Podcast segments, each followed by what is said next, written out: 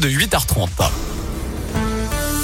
Et puis surtout que des bonnes nouvelles, le journal des bonnes nouvelles maintenant avec Noémie Mébilon. Et on commence avec le coup d'envoi des festivités de Noël au centre de shopping de la Pardieu. C'est la footballeuse lyonnaise Wendy Renard qui va inaugurer les illuminations ce soir. La capitaine de l'équipe de France féminine vous donne rendez-vous à partir de 18h sur la place centrale, niveau 0.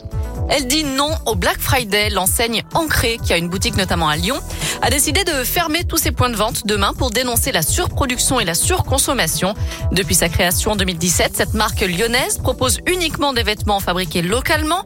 Les broderies sont réalisées dans des ateliers à Lyon et produits en flux tendu pour éviter d'avoir des stocks. Demain, les clients ne pourront donc rien acheter, mais ils sont invités à visiter les ateliers à 18h pour mieux comprendre ce mode de production alternatif de la fast fashion.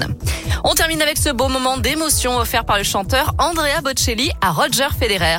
Alors que le ténor italien donnait un concert à Zurich, il a invité le joueur de tennis suisse à monter sur scène à ses côtés. Et d'après les nombreuses vidéos qui circulent sur les réseaux sociaux, le champion n'a pas pu retenir ses larmes, très touché par la prestation de l'artiste.